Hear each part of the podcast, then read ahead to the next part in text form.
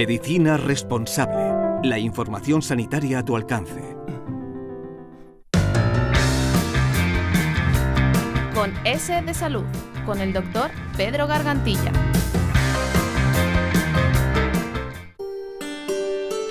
Bienvenidos a nuestro podcast.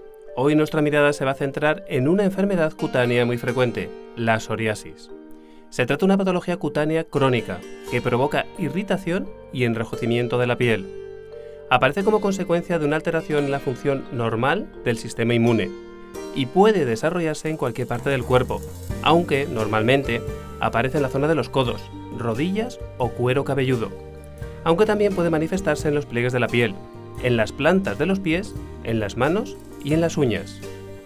La psoriasis se manifiesta habitualmente en brotes, con periodos de mejoría y de remisión, o empeoramiento, si bien es cierto que la enfermedad se desarrolla de una manera particular en cada paciente. Existen diversos tipos de psoriasis, dependiendo de la forma que presente y de su localización.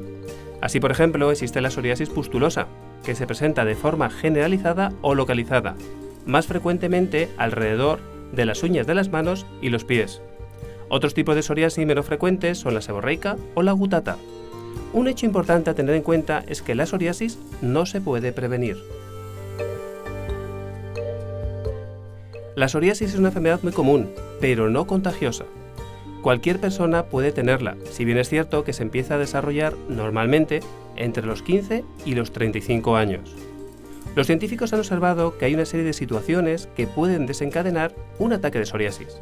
Entre ellas se encuentran, por ejemplo, las infecciones bacterianas o virales, el aire seco o la piel seca, las lesiones en la piel, como son los cortes, las quemaduras y las picaduras de insectos.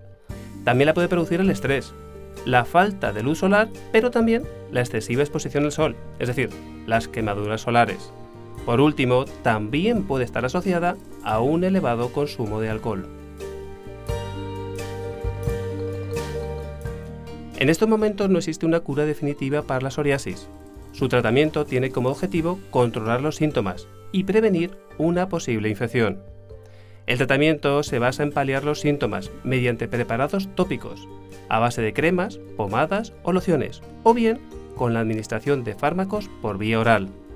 Además, también hay técnicas complementarias de fototerapia que ofrecen notables beneficios.